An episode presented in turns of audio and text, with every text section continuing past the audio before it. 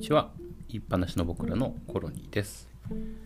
この番組は私コロニーが読んだ本の紹介を一人語りで淡々とやっていくという番組ですネタバレなんかはあまり気にしないで喋りますのでその点だけお気をつけください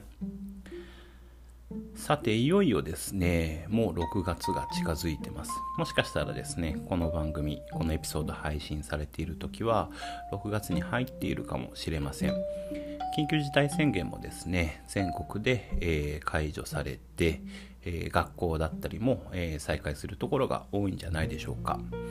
私は名古屋に住んでいるんですが、あ町の方もですね、だいぶ通常運転に戻ってきていて、まあ、居酒屋だったりですとか、外食店だったりっていうところもですね、えー、営業をだいぶ長めにしてきているようなところでございます。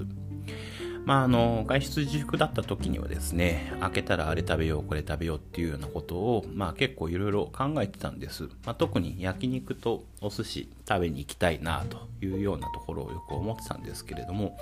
いざ開けてみるとですねなんか別にそうでもないというか果たして本当に外食しちゃっていいんだろうかっていうような気持ちがまだ強くて、えー、今日の段階ではですね生きてないっていうような状況です。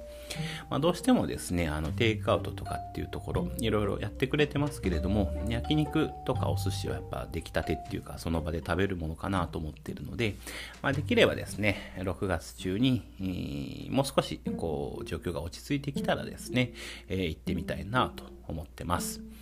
で今日ご紹介する本はですね、まあ、そういった外食の話ともちょっと絡んでるような本ですが、あとんかつに関するお話です。えー、それではですね、えー、ぜひ本編の方お楽しみください。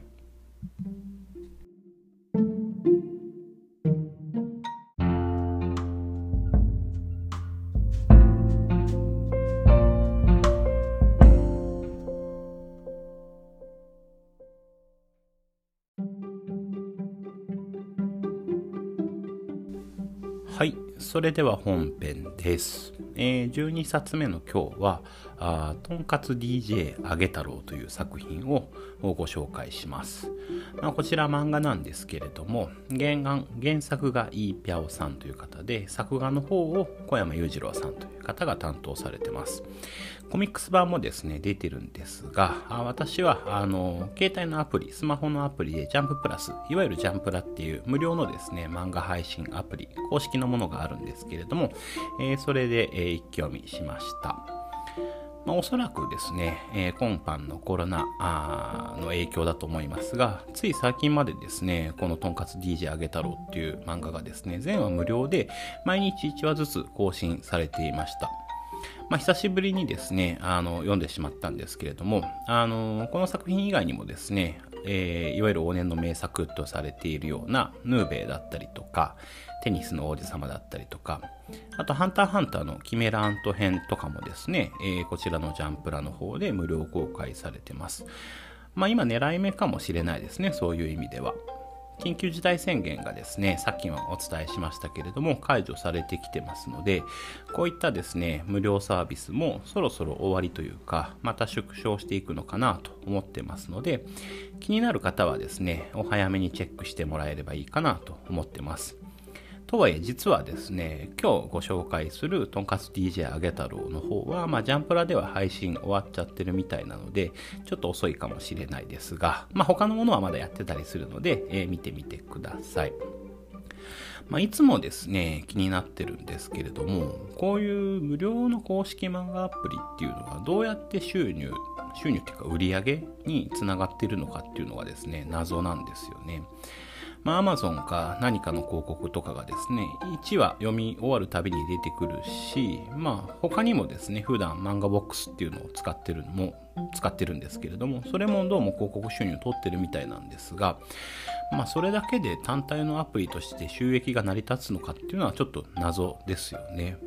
まあ、もしかしたら、まあ、僕はあの電子書籍は Kindle でしか買わないって決めてるので、ここから買うってことはまあないんですけれども、少なくない人間がこういった無料の漫画アプリ経由で漫画を買ってるのかもしれないですよね。まあそういう意味では一定程度のニーズはあるのかもしれないですが、まあ、入り口的なことでやってるのかもしれないですね。で、まあそんなことを考えながらですね、今回ご紹介するとんかつ DJ あげ太郎のことをですね、ウィキペディアでちょっと調べてみたら、実はこの作品、ジャンプの本誌、いわゆる紙の雑誌ではなくって、このアプリのジャンプラ初の漫画だったようです。もともと、まあそもそも無料配信から始まって、コミックス版もですね、11巻までいってるっていうところで、まあ、無料漫画っていうところの裾野はなかなか侮れないなというところです。まあ、ウェブ小説、ナロー系小説とかもあるみたいですけれども、最近はこういう売れ出し方をする作品が増えてきてますし、新しい読者のニーズをつかみながら作っていくっていう方法なのかもしれないですね。まあ、小さく始めて大きく育てるベンチャー的な作品というか、まあ、そういう意味ではあ今お聞きいただいているこのポッドキャストっていうメディアも似たようなところがあるかもしれないです。今使ってるアンカーのようなアプリを使えば特段の IT スキルが高くない人でも誰にでも始められる手軽さがありながらあの一部の番組なんかはですね超人気番組ということで普通のラジオ並みにリスナーがついてきたりしてますしまあ結局は中身コンテンツ勝負ではあるとは思うんですがまあ、こういう時代でですね、誰でもどんな形でも発信しやすくなっているからこそ、中身だけじゃなくって、むしろプロモーション、まあ、宣伝というか、いかに、えー、読んでもらうかっていう方が大事なのかもしれないです。まあ、こっちのコロニーの本棚もそうですし、あの、メインの言いっぱなしの僕らもそうですが、果たしてどうやったらリスナーが増えるんだろうなと。まあ、そういうことも考えるんですけど、まあ、我々はあの特にリスナーの方にですね何かこう価値を提供しようと思ってやってるっていうほどでもないので、まあ、そもそもターゲットあんまり絞ってないんです。まあ、なのでそういう意味ではですね、うんまあ、コロニーの本棚はともかくとして言いっぱなしの僕らの方はもうちょっと掘り下げたいなと思ってます。で、まあ、さてさてです。肝心の中身ですね。今回のとんかつ DJ あげ太郎の、まあ、中身の方の話ですが、この作品は、とんかつ屋の跡取り息子、まあ、しかもですね、無気力系のボンクラな息子さんがですね、あるきっかけで、まあ、DJ、クラブっていうものに出会って、まあ、昼間はとんかつをあげて、で、夜はクラブでオーディエンスを上げるっていうような、一人前のとんかつ DJ になっていくっていう、そんな成長ストーリーです。まあ、舞台装置自体はですね、とんかつと DJ セットにしたりとかっていうのでちょっと変わってるんですけれども、まあ、修行シーンがあったり、仲間をま増やしていくシーンがあったり、で、最後はまでっかい箱でパーティーを成功させるっていうシーンなんですけれども、まあそういった展開もですね、まさに往年のジャンプ漫画を彷彿とさせるオールドファッションドなストーリー展開になってます。まあ、そういう意味ではですね、なんていうか、ドキドキ感っていうか、驚きっていうものはあまりないんですけれども、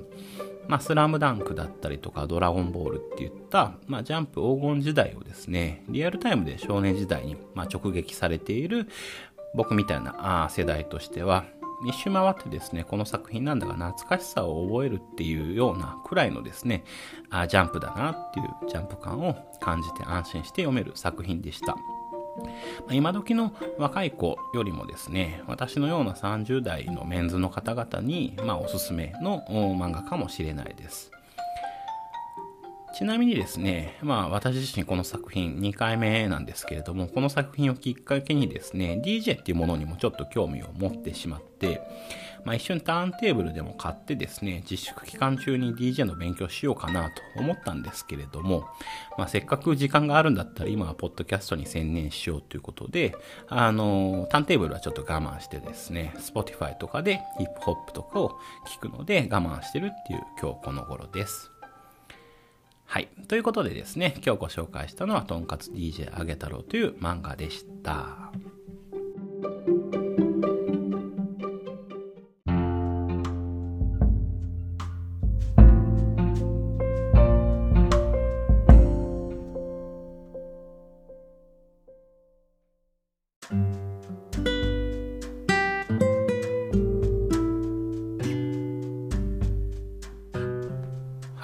それではエンディングです。まあ、今日はとんかつ